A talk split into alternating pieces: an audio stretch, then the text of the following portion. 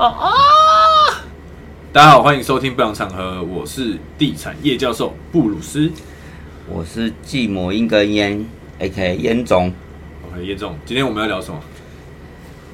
你知道什么是烂尾楼吗？烂尾楼。嗯，烂尾楼顾名思义就是正在新建中的建筑，因为任何原因导致工程无法收尾，那就被简称为烂尾楼啦。你他妈讲的太白话了啦。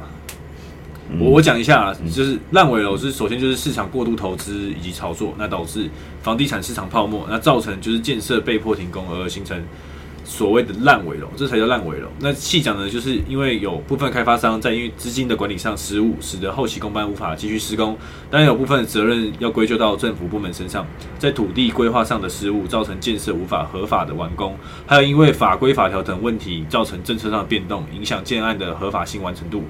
这是因为诸多原因才会造成现在全台湾各地都有烂尾楼的发生。简称烂尾楼。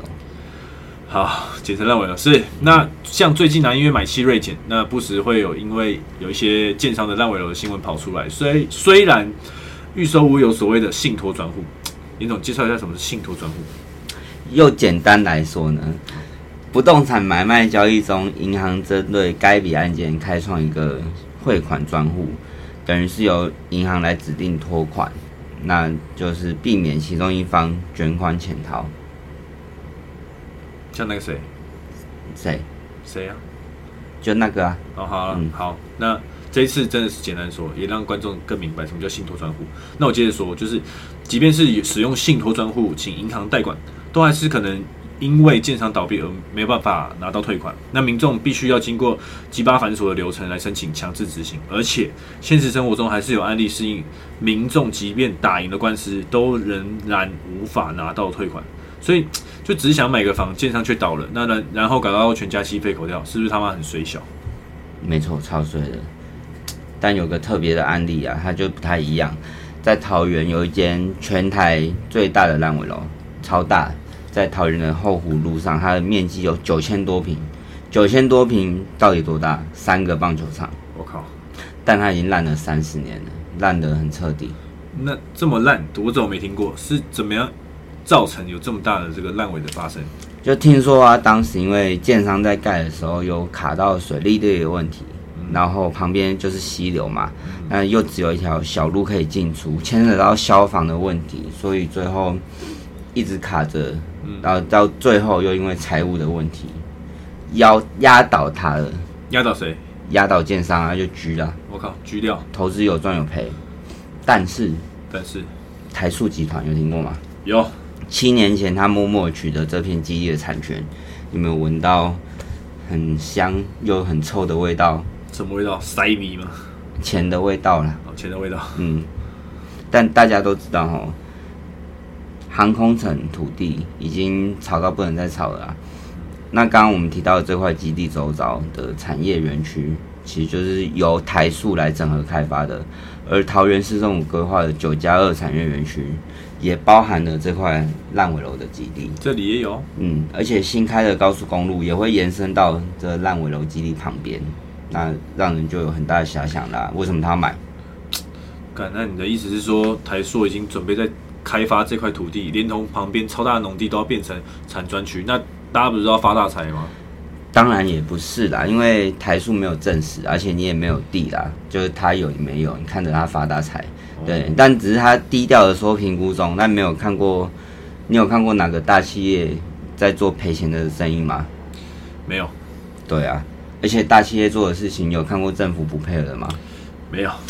没错，就是这样。而且旁边的农地就面临西滨快速道路，那如果他把这两块地整整合起来，是不是就变成一个进出方便的更大的产业专区？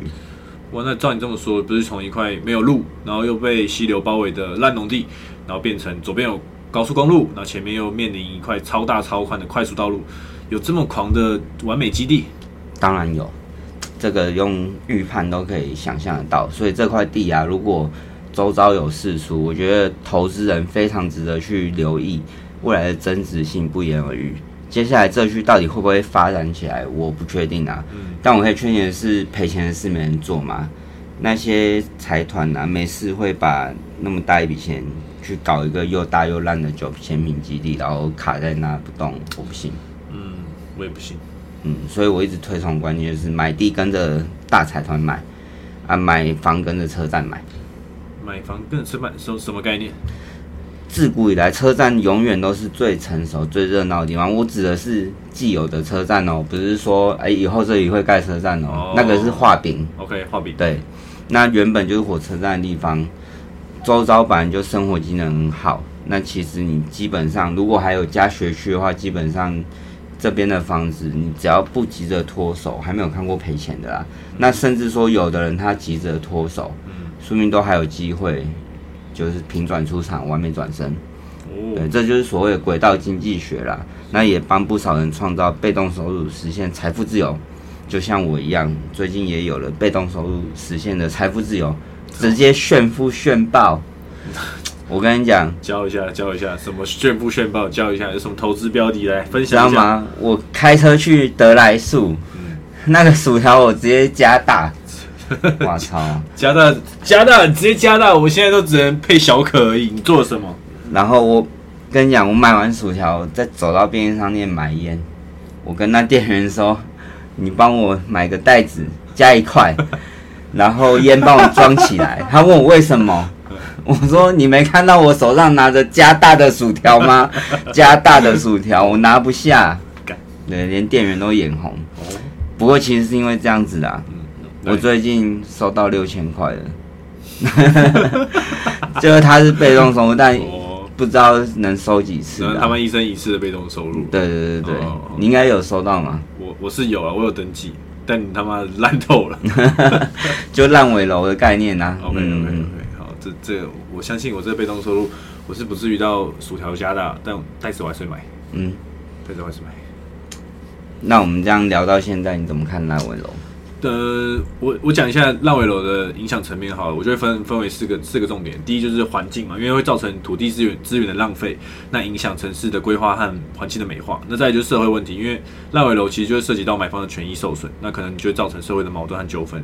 再就经济面，因为对于房地产市场和金融市场已经一定会带来负面的影响，甚至会对整体的经济发展造成隐患，然后受到波及。那最后就是心理层面，因为烂尾楼越来越多，会导致就是我们这些市井小民呢，会越来越不敢买，谁还谁还敢相信小奸商？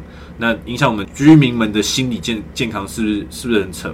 所以我觉得这烂尾楼其实在各方层面都会造成不小的影响。没错，我觉得还是希望政府可以重视啊烂尾的状况，因为这种事情是可以预防的。嗯，对，那也可以有补救的方案的，而不是跟着大财团啊，然后乱盖乱发财，然后小老百姓买房都不管，都没有落实我们的居住正义。重称重称，刚才这是什么？没有那个韩国人在那军人有没有？重称，重称一崩嗡重他妈韩剧看太多了。好啦，哎、好，这我我还是要收尾一下，就是针对就是烂尾，我我觉得在解决方面，我想提出自己的想法，就是呃，希望有有政府或者是公家机关的人听到我们的频道，好，仔细在这边听一下，因为。其实老实说，还是希望政府能够加强房地产在市口市场的监管，那遏制投资的炒作行为，稳定市场，防止建商呢就是资金断裂，那确保大楼能够顺利的盖好盖满。